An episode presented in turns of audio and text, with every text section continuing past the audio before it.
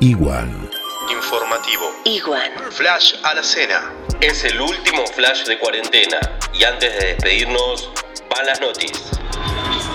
En el mundo. Vacuna contra el coronavirus. La Organización Mundial de la Salud espera cientos de millones de dosis para fin de año. Donald Trump volverá a enviar a la Corte su propuesta contra la protección a jóvenes inmigrantes. Testeos masivos y seguimientos de asintomáticos. Esos son los controles que realiza Italia en la post-cuarentena por COVID-19.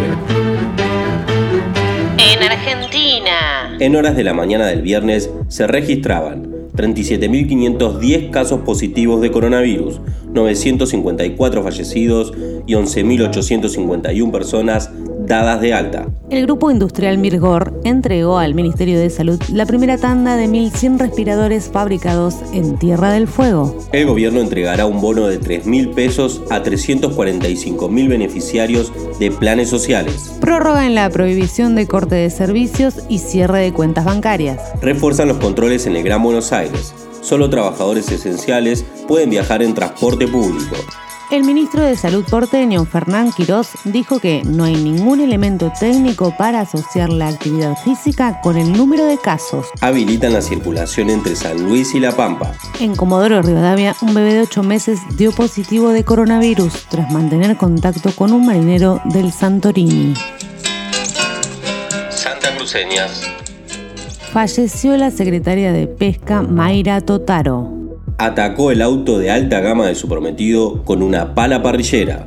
Quedó grabada por las cámaras de un hotel céntrico de Río Gallegos, donde el propietario disfrutaba de una lujuriosa estadía. El corredor petrolero entre Santa Cruz y Chubut está habilitado con fuertes medidas preventivas.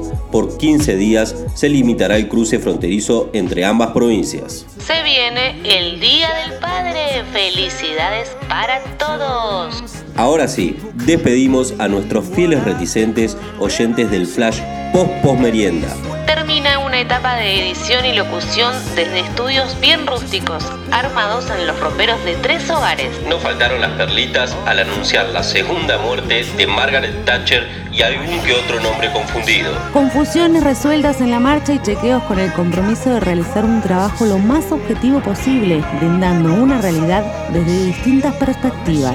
Fueron más de 70 entregas que nos mantuvieron en contacto con la información justa y necesaria para pasar el aislamiento. Adherimos a campañas solidarias y ayudamos a ayudar. Festejos de cumpleaños, sorteos, saludos y celebraciones para animar a los oyentes. Amor y odio a flor de piel en la sección Guaripauches en cuarentena. Seguramente nos vamos a reencontrar por Radio Iguan 93.9. Igual. Y que viva la vida. Hasta pronto. ¡Subile!